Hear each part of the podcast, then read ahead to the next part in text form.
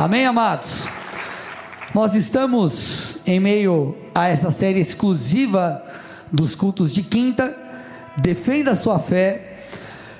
E uma das minhas intenções com essa série é fundamentar doutrinária e biblicamente a nossa fé. Então, eu quero que você entenda a cada culto por que nós cremos naquilo que cremos, por que nós vivemos da maneira que vivemos, por que, que nós fazemos o que fazemos. E hoje eu quero conversar com vocês nessa linha de pensamento, é, de estrutura, aquilo que nós temos construído culto após culto. Eu quero falar com vocês sobre o cristão nominal. O cristão nominal. O que é o cristão nominal? É aquele que é cristão apenas no nome, ele não é um praticante da palavra. Olha para o irmão do lado e fala assim: será que ele está falando de você? Espero que não, amém, amados? Mas quantos aqui não conhecem pessoas que se dizem cristãs, afirmam até o seguinte: mas pastor, eu sou até batizado, mas a sua conduta, a sua maneira de pensar, as suas palavras, as suas escolhas vão diretamente contra as Escrituras. Você fala, peraí, esse cara ele, ele, fala que ele é crente, mas ele não age como um crente. Pode isso? Então, este é o cristão nominal. A Bíblia é enfática em relação a isso. Tiago fala sobre esse assunto, na verdade. Tiago 1,22, ele diz assim: ó, Sejam praticantes da palavra e não somente ouvintes, enganando a vocês mesmos. Olha que coisa, gente, interessante. Ele está falando assim, ó, que aquele que não pratica as escrituras, que é um cristão apenas nominal, é alguém que está se enganando. Olha que coisa interessante. Ele é alguém que está se enganando, porque ele acha que ele está próximo, vamos dizer assim, de Deus, ou vive de uma forma, melhor dizendo, que glorifica e exalta o Senhor, por talvez simplesmente frequentar um culto, por talvez ter um dia apenas se batizado, ou por talvez até fazer as suas orações é, diariamente, é, isso, enfim, é o, é, é, é o que basta. Na verdade, a Bíblia diz: sejam praticantes, porque se nós não praticamos e nos dizemos crentes, nós nos enganamos. A palavra grega, aqui, o, o, o original grego da palavra enganar ou enganando, ela fala sobre considerar errado. Ou seja, aquele que está se enganando é alguém que considera errado. É aquele cara que ele acha que é uma coisa, mas na verdade é outra. Fala sobre estar iludido com uma falsa opinião. Então por isso que ele se engana, porque ele está iludido, ele acha que está tudo certo. É, eu me dizer crente, mas viver é, é, dessa forma. Essa palavra enganar ou enganando, ela fala sobre estar enganado com um falso raciocínio, com uma falsa lógica. Então aquele que é um cristão apenas nominal, ele está se iludindo por uma falsa compreensão das Escrituras e do que significa ser um cristão. Ser um cristão, gente, não tem a ver com um estado de consciência ou com um, uma, uma nominação, mas ser cristão é viver como um. Você pode dar uma glória a Deus por isso ou não? Ser cristão envolve viver como um. Então, a minha missão aqui hoje, gente, é, junto com vocês aqui, nós encontrarmos clareza expormos de alguma forma essa ilusão que tem levado muitos para o buraco. Porque a vida com Deus ela não é, é uma espécie de rito ou uma espécie de, de vida vazia. Na verdade, a vida com Deus ela é feita para ser vivida de todo o coração. Nós temos que buscar a Deus de todo o coração. Nós temos que servi-lo com toda a nossa força, amá-lo com todo o nosso entendimento. Então, a vida cristã ela vai exigir de você interação, entrega, devoção, posicionamento, praticar o Evangelho. Vocês estão aqui ou não? Então, para que a gente entenda tudo isso, eu, eu preciso trazer ou estabelecer dois pilares para que consigamos lidar com esse falso raciocínio. Vocês estão preparados aí ou não? Primeiro pilar dos dois. Primeiro, não basta crer. Não basta crer. Não, peraí, pastor, agora você, você já mal começou o culto e já está soltando uma heresia. Como assim não basta crer? Eu vou te explicar. Deixa, me dá dois minutos.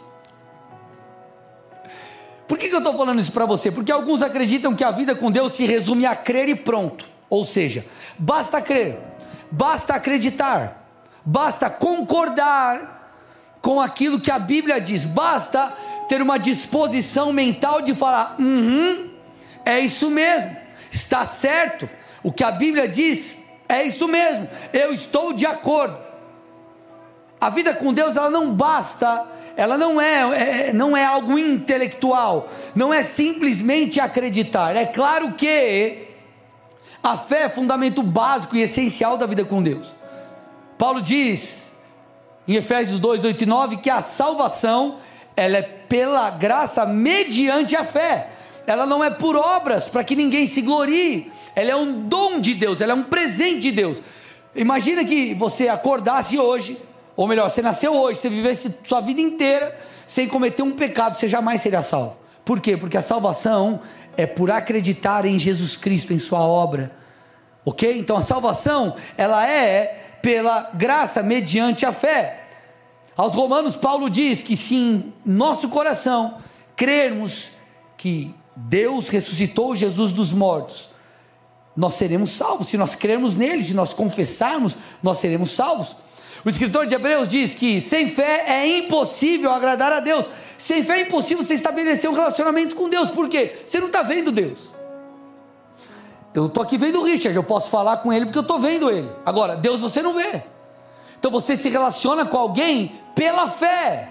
Tudo bem, gente? Então, fé é pressuposto básico, contudo, Tiago deixa claro: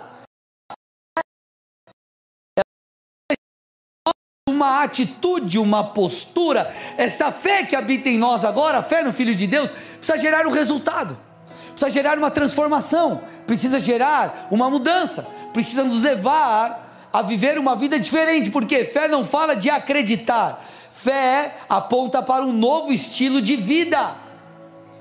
Eu creio assim, e porque eu creio assim, eu vou viver de tal forma. Vocês estão aqui, gente?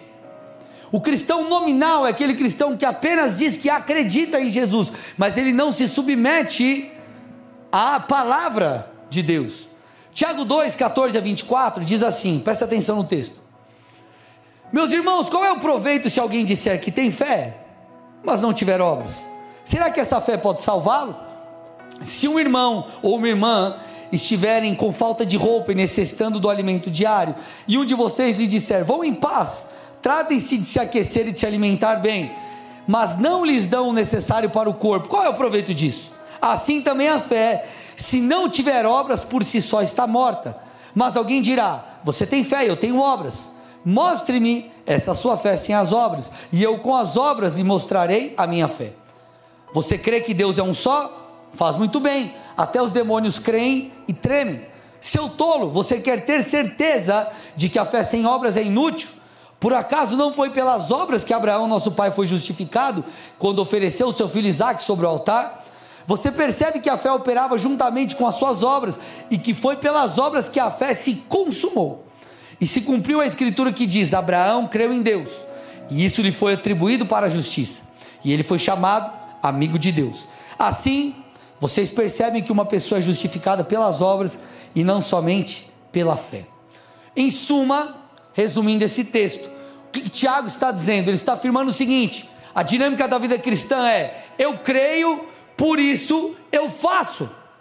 Eu acredito, por isso eu dou uma resposta diante daquilo que eu creio. Então, essa é a ideia central do texto. Tiago, ele não está refutando a fé. A Bíblia, deixa eu te dar um, um, um princípio de interpretação. A Bíblia não se contradiz. Quando você se depara com algum texto que parece ser contraditório, na verdade é um desafio de interpretação. A Bíblia tem que ler ela como um todo. Você vai ler um versículo, lê o contexto. Alguns versículos antes, versículos depois Dá uma olhada mais macro, o que, que fala no capítulo. Dá uma olhada ainda mais macro, o que, que o livro fala. E por aí você vai aprendendo a, a interpretar a Bíblia. Por isso que Tiago ele não está refutando a fé, muito pelo contrário, ele está dizendo a fé precisa gerar algo em você. Fé e obras andam de mãos dadas, amém, igreja? Ok? Vamos fazer um paralelo aqui. Você chega para tua esposa e faz uma linda declaração: Amor, eu te amo. Isso é tudo para mim. Você é maravilhosa. Eu vou doar minha vida em seu favor. Aí chega a sexta-feira. E ela fala: Amor, você poderia lavar a, a louça para mim? Aí você fala: Amor, veja bem. pois é, né? Você sabe que eu lavo a louça, dói a lombar. Tem uns irmãos aí que lavam a louça e dói a lombar, não dói não? Aí ela vai chegar, vai falar para você: Pô, você não falou para mim? Ontem te, eu sou apaixonado por mim, que você me ama. Eu tô pedindo você lavar dois copos. Você está reclamando. Brincadeiras à parte, meus amados, a coisa é mais ou menos assim. Fé e obras andam juntas.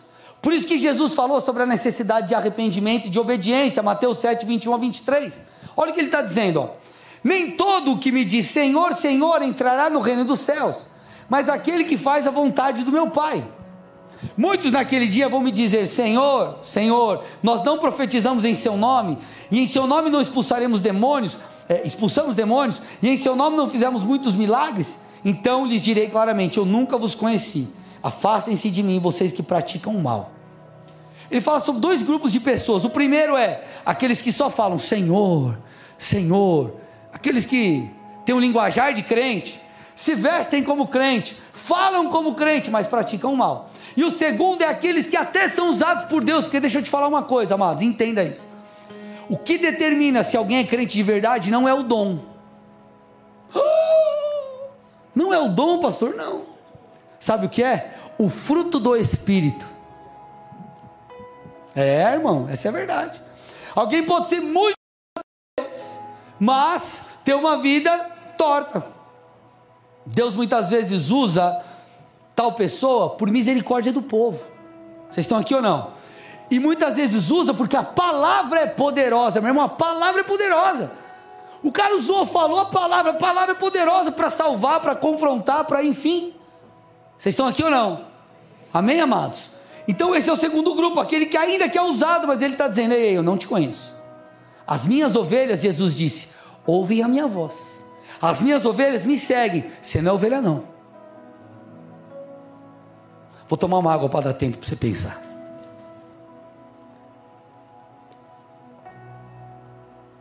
Então Cristo dá uma grande ênfase à questão da obediência, do segui-lo, do andar em arrependimento. Sabe qual foi a primeira pregação de Jesus? Não foi, você vai ser rico se você me seguir. Você vai ser famoso, vai bombar teu Insta, teu TikTok, teu canal do YouTube.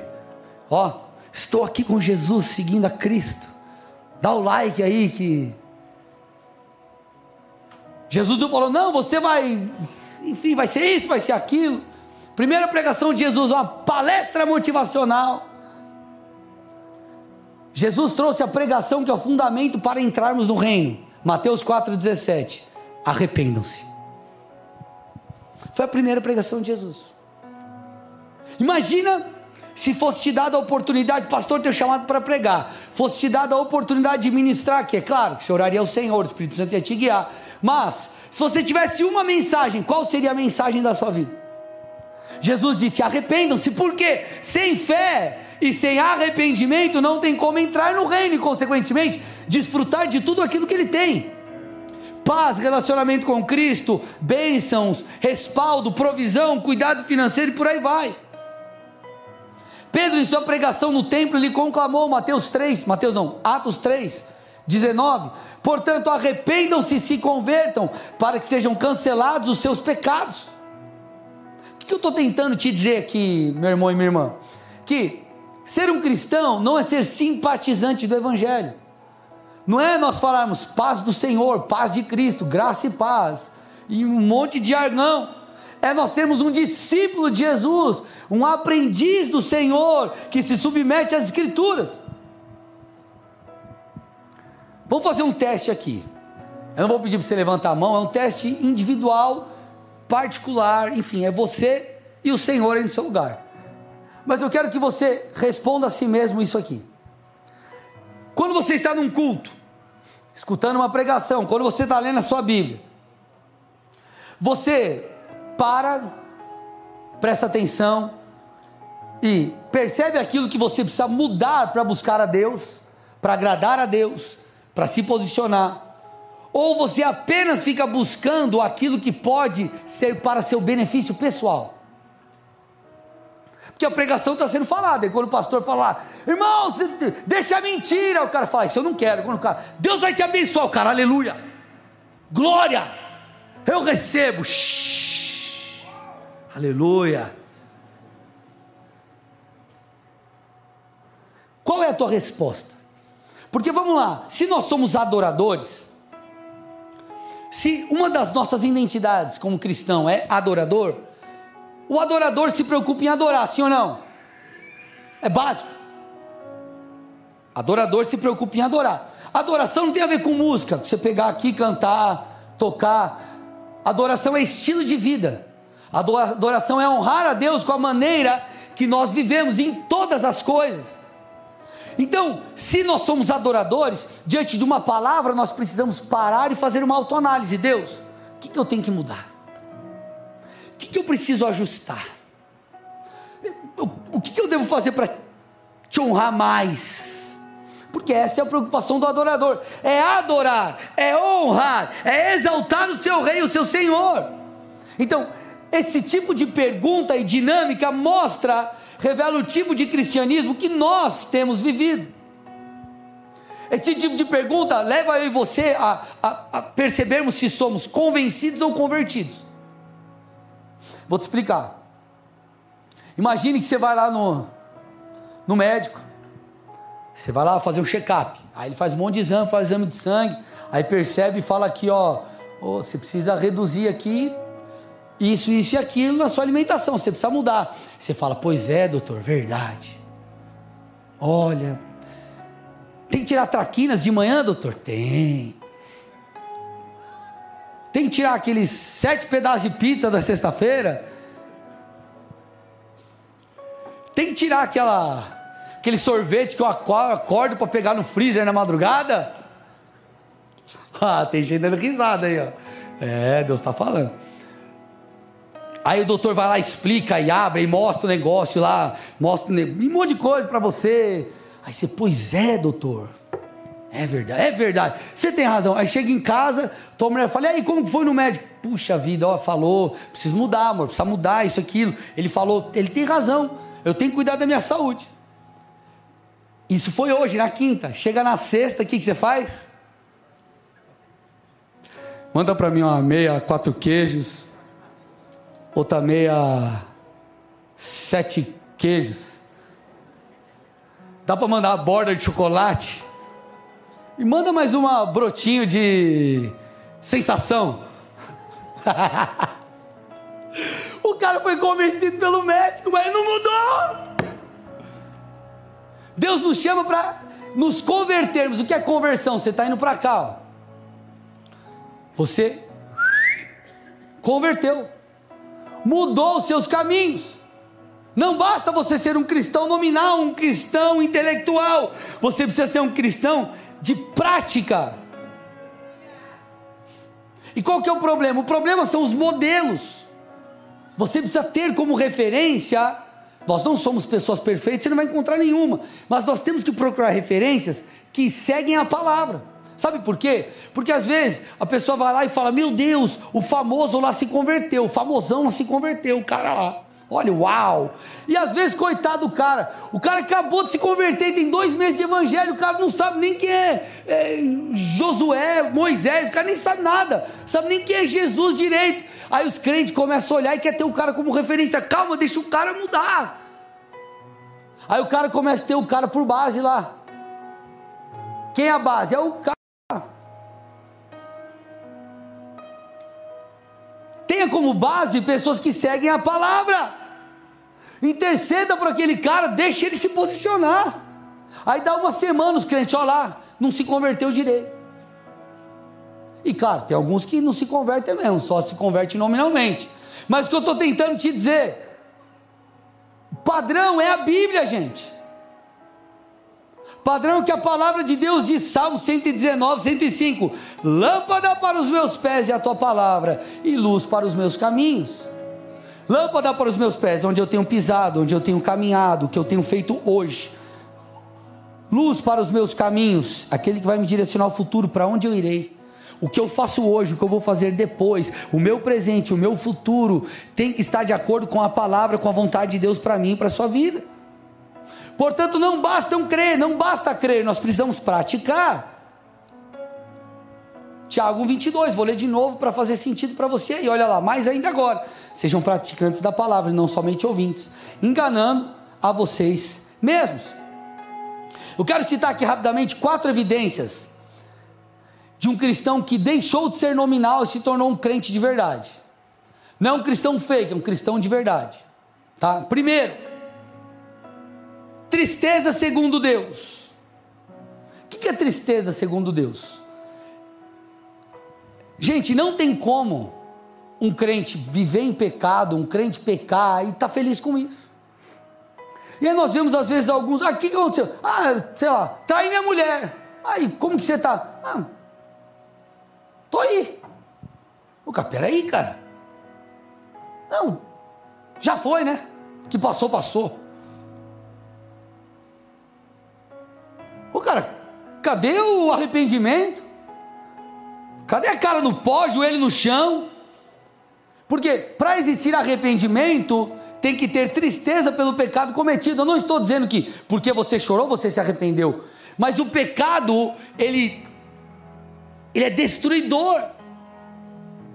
E se nós lidamos com o pecado com indiferença, isso mostra, meus amados, que muitas coisas precisam mudar dentro de nós.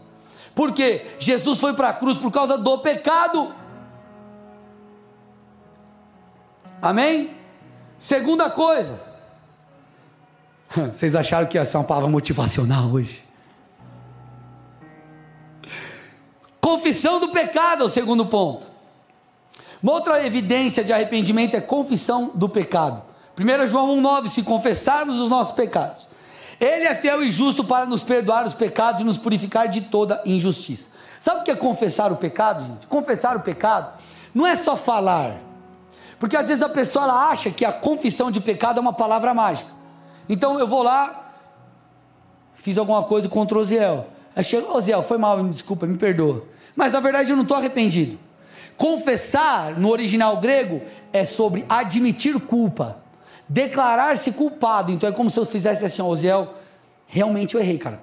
Me desculpa, me perdoa, eu falhei com você. É admitir e confessar diante de Deus, e por vezes nós teremos que fazer isso com aqueles que nós ferimos. Terceira coisa, abandono do pecado, é o que nós estamos falando aqui agora.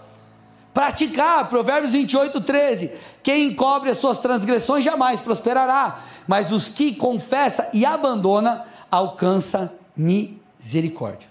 Quarta coisa, aqui você vê que é um processo, né? Quarta coisa, odiar o pecado e desejar as coisas de Deus. Quando você se lembra da tua vida antiga, quando você se lembra daquilo que você vivia lá atrás, você fala assim: Ô oh, tempo bom! Você fala assim: misericórdia, você tem vergonha. Isso, essa é, é, é isso vai mostrar como que está o teu cristianismo nesse assunto. Porque uma das evidências de alguém que foi transformado por Deus é odiar o pecado. Ezequiel ele foi muito duro profetizando sobre a conversão de Israel. Ele disse o seguinte: capítulo 36, versículo 31 de Ezequiel. Então vocês se lembrarão dos seus maus caminhos e das suas ações que não foram boas, e terão nojo de vocês mesmos por causa das suas iniquidades e das suas abominações. Será que nós conseguimos olhar para aquilo que fazíamos ou para aquilo que infelizmente temos feito ainda e falarmos: eu, eu não gosto disso, eu odeio isso, eu preciso mudar? Porque essa é uma das evidências de uma conversão verdadeira. Agora, de um lado você odeia o pecado e de outro você passa a desejar as coisas de Deus. Você passa a desejar as coisas de Deus. Jesus disse em João 4,34: A minha comida consiste em fazer a vontade daquele que me enviou e realizar a sua obra. Jesus estava dizendo: a do Pai, em servir a Deus, em honrar a Deus, em amar a Deus, em obedecer a Deus. Essa é a minha vontade, eu desejo isso. O meu coração anseia por Deus, anseia pelas coisas de Deus, anseia por servir a Deus.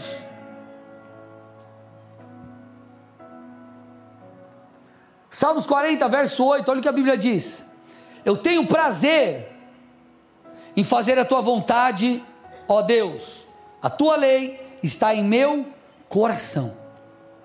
Enquanto aqueles que não estão em Cristo, a palavra de Deus para eles é loucura, mas para aqueles que estão em Cristo, o Evangelho é sabedoria de Deus. Para esses que são filhos de Deus, eu e você, nós temos que olhar para a palavra de Deus, para as leis de Deus, para aquilo que o Senhor ordena e falar: Uau, isso é maravilhoso, eu quero viver isso. Eu posso estar distante ainda de chegar aqui, mas Senhor me ajuda, Senhor me auxilia, Senhor me capacita, porque a transformação do crente ela não é obra minha e tua, não é no teu esforço, são nas nossas renúncias e no nosso posicionamento, mas é obra do Espírito em nós. Ele é o Senhor quem nos santifica. Olha o que Jó disse, gente. Esse texto de Jó é sinistro. Olha esse texto de Jó. Não me afastei dos mandamentos dos seus lábios. Eu dei mais valor às palavras de sua boca do que ao meu pão de cada dia. Vocês estão aqui ou não? Então nós não podemos ser cristãos nominais, nós temos que ser cristãos praticantes. Vamos lá, gente. Se, se, se, a quantidade, sei lá quantos milhões de cristãos que nós temos no Brasil. Se todos os cristãos se posicionassem de verdade, você acha que a nação estava mudada ou não? Porque nós temos muito, muitos cristãos nominais e nós precisamos avaliar as nossas vidas antes de olharmos para a trave que está no olho do outro e falar, isso é verdade, ele não é. Eu tenho que olhar e falar, será que eu tenho sido? Ou em qual área eu devo ainda ser? O que eu preciso mudar na minha vida? É o que eu faço constantemente em, em, comigo mesmo. Agora, para que nós possamos lidar com isso, com essa questão de não sermos cristãos nominais apenas, nós entendemos aqui o primeiro ponto. Não basta crer, amém, igreja? Eu falei de dois pilares. O segundo pilar é: esse eu preciso que você preste muita atenção. Sua visão de mundo precisa mudar. a maneira que nós enxergamos todas as coisas, a maneira que nós vemos o mundo, a maneira que nós enxergamos todas as questões e os, é, os problemas sociais e tudo aquilo que nos cerca, precisa estar alinhada ou alinhado com as Escrituras. Esse é o problema, ou é um dos problemas pelos quais muitos são cristãos apenas nominal. Então, o que, que você pensa, por exemplo, sobre a vida, sobre aborto, sobre moralidade sexual, sobre divórcio e novo casamento, relacionamento com pessoas do mesmo sexo, racismo, auxílio aos necessitados e tantos outros temas? O que você pensa disso? Sabe por que eu estou te dizendo isso? Porque muitos cristãos são nominais, porque eles têm muitas opiniões, mas essas opiniões têm nada a ver com a Bíblia. Eu sou um cristão, eu me converti, eu decidi entregar minha vida a Jesus. Então não importa a minha opinião, importa o que a Bíblia diz. Eu vou seguir aquilo que a Bíblia diz. Eu vou fazer como Paulo disse, eu vou renovar o meu entendimento para que eu pense com a mente de Cristo, para que eu veja o mundo com uma, uma ótica cristã, com uma cosmovisão bíblica. Eu não estou dizendo que você tem que ser um especialista. Eu vou debater sobre esses assuntos pertinentes aos problemas da sociedade brasileira. Não estou falando isso, eu estou falando para você olhar para a Bíblia e não fazer um recorte daquilo que te serve, daquilo que não te serve, o que você concorda e o que você não concorda.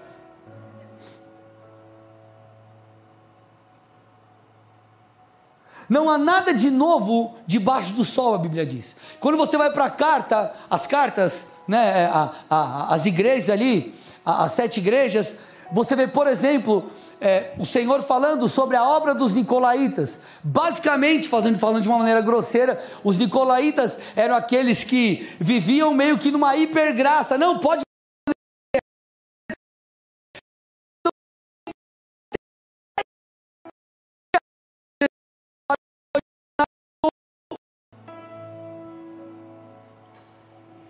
Então, o que você pensa sobre esses assuntos?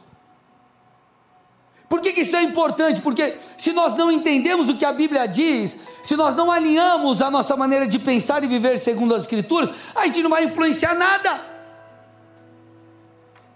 O que faz com que uma luz ilumine meio as trevas? Ela não ser treva. Oh, que revelação! Está tudo escuro. Vamos imaginar que está tudo escuro, porque todos nós aqui somos um pontinho de, de, de, de treva. O que, que vai fazer algo aparecer aqui no meio? Alguém ser luz. Mas o luz tem que ser diferente. Por isso que nós precisamos estar alinhados com a palavra de Deus, conhecermos a Bíblia. Vamos lá, meus amados. Por que, que você acha que existem Existe um número ali, e, vou falar de maneira grosseira, tá? Igual ou parecido de divórcios entre cristãos, tanto quanto naqueles que não professam a fé cristã. A Bíblia diz que Deus odeia o divórcio. Então por que, que nós vemos ali pau a pau os números de divórcio entre cristãos e não cristãos? Por quê? Porque as pessoas não têm a Bíblia como regra de fé e prática. Porque ela olha e fala assim: não, está tudo certo, está tudo bem, e isso é melhor para mim. Deus não quer que eu seja feliz. Quem disse que ser feliz é fazer a sua vontade? Tem um monte de gente no decorrer da história que deu a sua vida por Cristo e pela causa de Cristo. João, ele foi livre. João que escreveu o Apocalipse, mas sabe que a, a, a tradição, a história diz? Que ele foi colocado vivo num tipo um caldeirão de óleo fervendo, por causa da fé dele. Quantos não foram mortos pela espada? Quantos não passaram por isso? Pessoas que não negaram a sua fé. Quando eu olho a história desses caras, eu falo: Meu Deus, eu, eu não sou crente. Eu preciso, eu preciso ser crente. Será que a Bíblia tem sido lâmpada para os meus pés e luz para os meus caminhos? Há uns meses atrás eu fiz uma postagem na rede social e eu estava explicando, falando, gente, crente casa com crente. Por quê? Por isso que eu estou falando aqui, crente. Crer não é simplesmente acreditar, ah, eu acredito em Jesus, ou eu não acredito em Jesus ou eu acredito em Buda ou qualquer outra coisa. Não é acreditar, não é uma religião. Fé determina a maneira que você vê todas as coisas, que você vive a sua vida. Isso é opinião sua, pastor? Não, 2 Coríntios 6, 14 e 15. Não se ponham em julgo desigual com os descrentes. Que sociedade pode haver entre justiça e iniquidade? Comunhão entre luz e trevas? Que harmonia pode haver entre Cristo e o maligno? Ou que união existe entre o crente e o descrente? Eu estava explicando, gente crente se relaciona com crente. Aí teve uma pessoa que comentou assim: blá, blá, blá. Aí eu fiquei pensando aquele blá, blá, blá. Vou meditar no blá, blá, blá. E eu fiquei pensando, falei: peraí, o que leva uma pessoa a escrever isso? Encontrei duas respostas, eu vou explaná-la aqui a vocês, mas antes de eu beber uma água.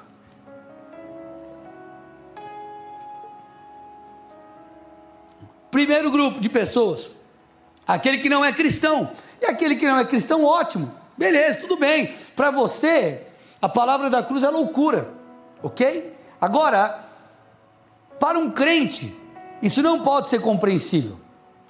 Na verdade, isso é extremamente preocupante. Por quê? Porque eu estou falando de Bíblia, gente.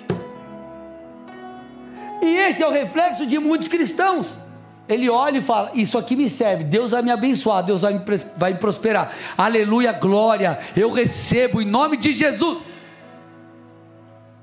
Aí quando você vê Deus confrontando algo, a pessoa fala: Isso é ultrapassado, a Bíblia, ó. Lá de trás, coisa retrógrada. Isso me preocupa, por quê? Porque essas pessoas não renovaram as suas mentes, ou para falar de uma forma mais dura, posso? Sim ou não? Não se converteu. Por isso que nós vemos divórcios desenfreados no meio cristão, aborto no meio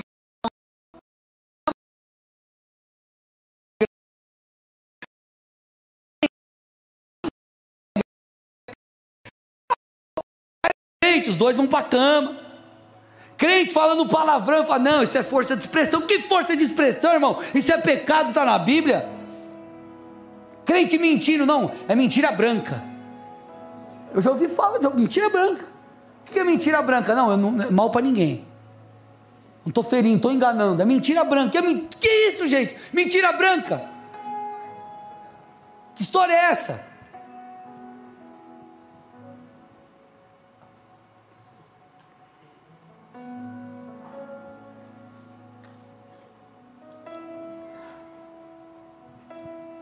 Isso é algo que nós vemos desde o início da criação. Os homens, em sua natureza caída e seduzidos pelo Deus desse mundo, vivem questionando os mandamentos do Senhor. Gênesis 3, versículos 1, aí a gente pula para o 4 e o 5. Mas a serpente mais astuta que todos os animais selvagens que o Senhor Deus tinha feito, disse à mulher: É verdade que Deus disse: Não comam do fruto de nenhuma árvore do jardim? Então a serpente disse à mulher: É certo que vocês não morrerão, porque Deus sabe que no dia em que dele comerem, os olhos de vocês se abrirão, e como Deus vocês serão conhecedores do bem e do mal. Ah, essa semente satânica em que nós precisamos matar, eliminar do nosso interior que é uma semente que questiona a verdade de Deus, que questiona a vontade do Senhor e leva eu e você a tentarmos viver o mundo com a nossa ótica, com a nossa lente, da maneira que a gente acha melhor. A única pessoa, ou único ser que tem autoridade para definir o que é bem e mal, certo e errado é o Senhor. Só Ele. Ele dita a regra do jogo, o mundo é dele, tudo foi criado por Ele, por meio dele. Ele dita a regra, irmão. Ele dita a regra. Quando o Senhor cria o homem e o coloca no jardim do Éden, ele diz assim: ó, Deus, Deus colocou a regra do jogo. Gênesis 2, 16 e 17. De toda árvore do jardim você pode comer livremente. Olha lá. Gênesis 2, 16 e 17. De toda árvore do jardim você pode comer livremente. Mas da árvore do conhecimento do bem e do mal você não deve comer, porque no dia em que dela comer, você certamente morrerá. Então essa é a regra do jogo. Ah, mas eu não concordo. É Bíblia, irmão. Então qual que é o problema? Muitos não são conduzidos pela palavra, são conduzidos pela cultura. Me escute. Você tem que ser guiado pela palavra, não pela cultura. Pela palavra e não pela cultura. Quando nós falamos de de, de, padrões morais e a palavra não é a cultura. Sabe o que nós precisamos, gente, como cristãos? De um abibliamento. O que, é um abibliamento? Se nós queremos um avivamento, nós temos que conhecer antes a palavra. Eu preciso que você extremamente importante. Vocês estão aqui ou não? Não basta, escuta, irmão, aqui eu vou subir o nível da conversa. Não basta você ler a Bíblia alguns versículos. Talvez você está chegando agora, ótimo. Que você leia um versículo por dia, tá ótimo. A cada dois, três dias, tá ótimo. Você vai, com o tempo, você vai desenvolvendo aí. Tua salvação, tua vida com Deus, tua intimidade com o Senhor. Agora, você que já caminha com Cristo, não basta você ler as Escrituras, você precisa conhecer a doutrina bíblica. Sabe o que te dá a cosmovisão cristã? Ou seja, te dá uma visão de mundo segundo a palavra? Conhecer a doutrina bíblica. Você precisa entender a doutrina bíblica, o que a Bíblia fala sobre pecado, o que a Bíblia fala sobre bem e mal, o que a Bíblia fala sobre salvação, sobre vida eterna, como o cristão deve viver, sobre, enfim, Jesus e tantas outras coisas. Você tem que conhecer a doutrina bíblica. Deixa eu te explicar uma coisa aqui, ó. Muitas, ou eu vou ousar dizer aqui, tá? Talvez a maioria das epístolas, das cartas, tirando os evangelhos, das cartas, elas foram para refutar doutrinas equivocadas daquele tempo. Muitas delas foram para estabelecer uma sã doutrina. Por isso você vê Paulo como um sistematizador, como um doutrinador, uma espécie de doutrinador, sistematizando a vida com Deus. Eu vou ler alguns textos aqui para você entender que você precisa conhecer isso. Estou dizendo que você tem que virar um teólogo, estou falando isso, estou dizendo que você tem que entender o porquê das coisas. Não basta você viver a vida cristã e falar assim: ó, eu vou abrir aqui, vamos lá.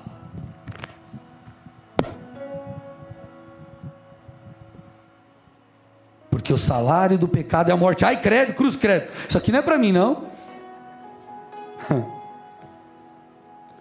Você tem que ir fundo, irmão. Você tem que ir fundo.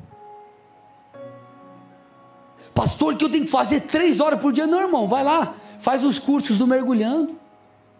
Vai lá, meu canal do YouTube, tem um monte de vídeo. Tem vídeo sistematizando questões doutrinárias, várias coisas.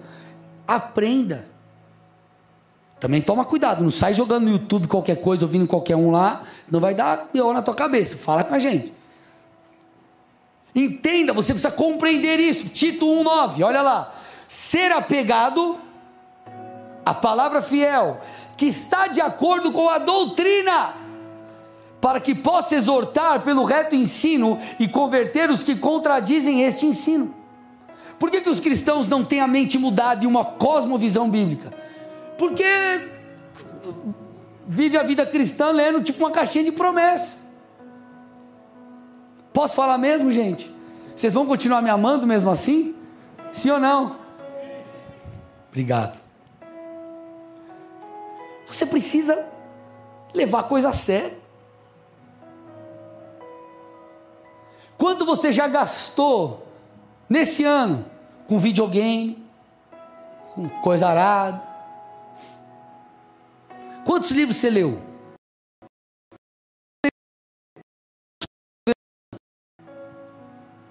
Vou falar, hein? Posso falar? Por que, que eu estou te falando? Porque eu estou te ensinando a viver a vida cristã. Aqui já aqui a gente prega bagulho sério mesmo, gente. Porque eu quero que você chegue, eu quero que você desenvolva a sua salvação, eu quero que você chegue à estatura do Senhor, eu quero que você seja transformado, que você viva as promessas, que você se torne quem Deus quer que você seja. Então, por que, que a gente vê um monte de bagunça no meio cristão? Porque o cara não entende as coisas. Aí vai lá, a favor do aborto, a favor do aborto. Calma, você não é crente? A favor do aborto, a favor do aborto. Mas, cara, você, não, você só está aqui porque você está vivo. A favor do aborto. Todo mundo que é a favor do aborto está tá vivo. Você sabia disso? Percebeu já isso? Que contradição, né? 1 Timóteo 6, 3 e 4. Se alguém ensina outra doutrina, opa, e não concorda com as sãs palavras de nosso Senhor Jesus Cristo e com o ensino segundo a piedade, esse é orgulhoso e não entende nada. Gente, conhecer a doutrina bíblica é de extrema importância, porque senão nós seremos, como diz Efésios 4,14, levados, arrastados pelo vento, por N doutrinas agora é isso, agora é aquilo, agora é aquilo outro. Aí você fica bagunçando, com a vida toda bagunçada. Se o conhecimento da doutrina bíblica, gente, não fosse importante, não haveria tanto ataque e esforço para deturpar aquilo que é chamado nas escrituras de sã doutrina. E para não ficar difícil aqui a conversa, o que é doutrina? São os aspectos da palavra. Santidade. Como que eu sou salvo? Ah, pela fé. Ah, tá, mas e as obras? Eu preciso zelar, eu preciso guardar esse presente que foi, foi dado de salvação. Ah, entendi. Então não posso viver a vida de qualquer maneira. Sim, ok. Você tem que entender como funciona. Não é para usar a Bíblia como se fosse, ah, isso aqui eu quero e está tudo certo, estou precisando de uma necessidade. Claro, você recorre à Bíblia em todos os momentos, inclusive nos momentos difíceis. Deus é bom, Ele é um Pai de amor. Muitas vezes Ele vai atender o seu pedido, Ele vai ouvir o seu clamor. Ele é maravilhoso, Ele é misericordioso, Ele escuta o nosso clamor. Glória a Deus por isso. Ele é um Deus bom. Agora, nós precisamos avançar nessas coisas. 2 Timóteo 4, estou terminando, 2 Timóteo 4, 2 a 4. Paulo falando para Timóteo: que pregue a palavra, insista, quer seja oportuno, quer não, corrija, repreenda, exorte com toda paciência e doutrina. Olha o que ele diz agora: pois virá o tempo em que não suportarão a sã doutrina. Olha o blá blá blá aí. Pelo contrário, se rodearão de mestres segundo as suas próprias cobiças, como que sentindo coceira nos ouvidos. Eles se recusarão a dar ouvidos à verdade, entregando-se às fábulas. Então ele está dizendo assim: ó, Timóteo, aproveita, ensina o povo, fala a verdade, porque vai vir um tempo que as pessoas não vão mais conseguir ouvir a verdade, elas vão se recusar e mais, elas vão se cercar de gente que vai aplaudir, bater palma para aquilo que eles fazem que é contrário às Escrituras. Eles vão cercar de gente que vão validar a sua maneira de viver. 1 Timóteo 4, 1 a 3, ora, o Espírito afirma expressamente que nos últimos tempos alguns apostatarão da fé. E por que vão se apostatar da fé? Por que vão abandonar Jesus? Por que vão abandonar, abandonar os caminhos de Cristo? Olha por obedecerem a espíritos enganadores e a ensinos, doutrinas de demônios, pela hipocrisia dos que falam mentiras, que têm a consciência cauterizada eu já falei isso aqui para vocês em um culto eu repito: se eu falar água aqui, irmão, se eu falar abobrinha, biblicamente falando, não toma para sua vida isso. Agora, antes de você saber que é abobrinha, você tem que ler a Bíblia para você saber se eu estou certo ou estou errado. Leia a Bíblia, conheça a Bíblia, porque é dessa forma que nós teremos a nossa mente renovada e nós vamos influenciar esse mundo, gente. Então vamos lá, eu quero te ensinar a não ser um, ser um cristão que avança não ficar só no nível raso. Ok, cheguei, fui salvo, glória a Deus. Eu estou buscando a Jesus, estou vivendo uma vida em paz, estou tendo ali meu relacionamento com o Senhor, glória a Deus, avança. Vai para uma cela, frequenta os cultos constantemente, faça os cursos que a igreja propõe. Não é para você ter um monte de rito, de coisa, não é isso, é para você crescer em Deus. Por quê? Porque tudo isso vai dar base e fundamento para que sejamos praticantes da palavra, para que possamos nos submeter a Deus, para que não sejamos cristãos nominais, mas cristãos que iluminam, cristãos que fazem a diferença, cristãos que sabem o que está fazendo. Por que defesa da fé? Não é para você ficar discutindo com as pessoas. É para você saber da razão daquilo que você crê, para que através dessa boa nova, a boa notícia que é propagada por aquilo que você fala, ou pela maneira que você vive a vida, outros possam crer. Deixa eu te falar uma coisa: um alinhamento no que diz respeito ao teu casamento vai fazer com que você influencie uma família lá no teu trabalho, da tua amiga ou do teu brother lá, que está deturpada. A sã doutrina sendo vivida no seu dia a dia na vida do seu filho vai impactar o amiguinho dele da escola. A maneira que você conduz a sua empresa, a maneira que você trata as pessoas com respeito. Por exemplo, a Bíblia diz: tratem todos com honra. Então, quando você trata as pessoas com respeito, com honra, quando você ama o próximo, as pessoas vão olhar e falar: Cara, gostei de você, olha que legal. Quando você entende sobre honrar o teu superior, o teu chefe, no sentido de você vai lá, você se dedica, você faz como a Bíblia diz, não só quando ele está te vendo, mas também quando ele não está te vendo. Isso vai fazer com que você seja produtivo, com que você cresça, com que você dê resultados. Isso vai se reverter em bênção para você. Agora, como que a gente sabe dessas coisas? Isso vai impactar a nossa vida, isso vai fazer com que a gente seja luz. Com que sejamos luz, amados. Agora, nós precisamos conhecer a doutrina e sermos praticantes da palavra. Isso vai mudar a sua vida. Isso vai mudar a vida das pessoas ao seu redor. Vocês estão aqui comigo? Que você possa crescer no conhecimento de Deus. Que você possa se entregar a Deus de verdade. Porque deixa eu te falar uma coisa: o tempo vai passar. E não tem como você voltar atrás, irmão. Então faça valer a pena a sua vida.